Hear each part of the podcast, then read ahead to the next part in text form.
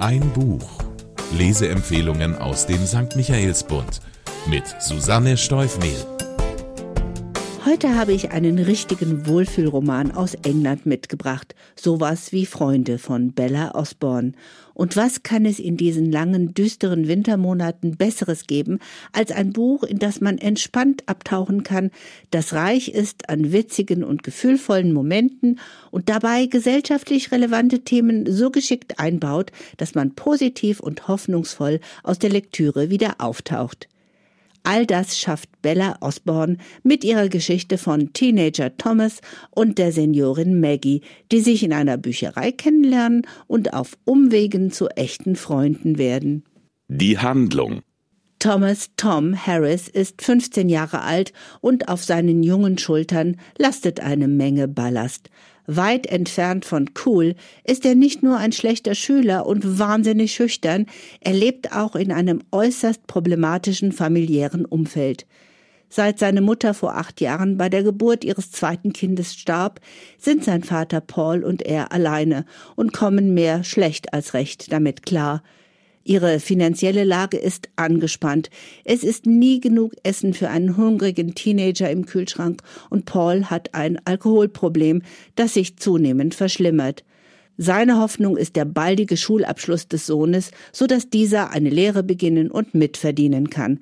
Davon will Tom allerdings nichts wissen. Sein Traum ist es, zu studieren und nicht wie sein Dad in der örtlichen Hundefutterfabrik zu arbeiten.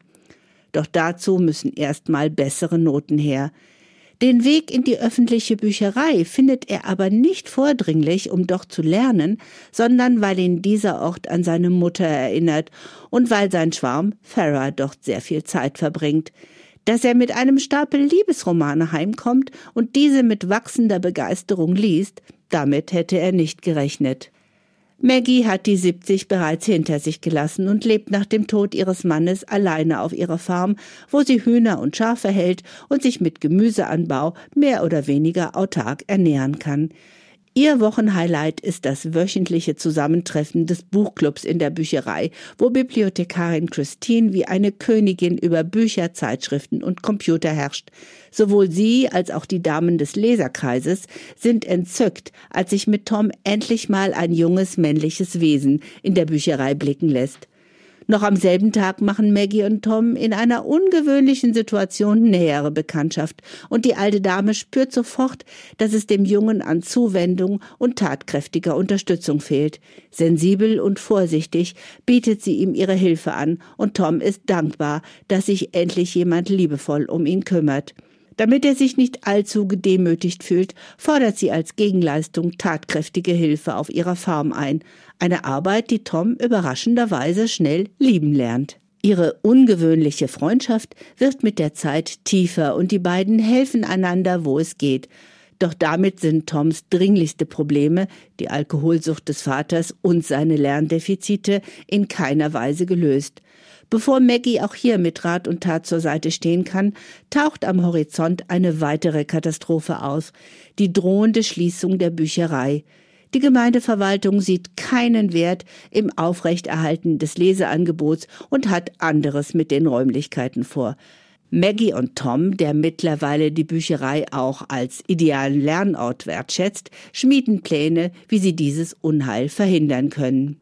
Spannungsfaktor Bella Osborne gelingt es ausgezeichnet, all diese unterschiedlichen und doch eng miteinander verbundenen Themenfelder spannend und zum allergrößten Teil glaubwürdig zu arrangieren.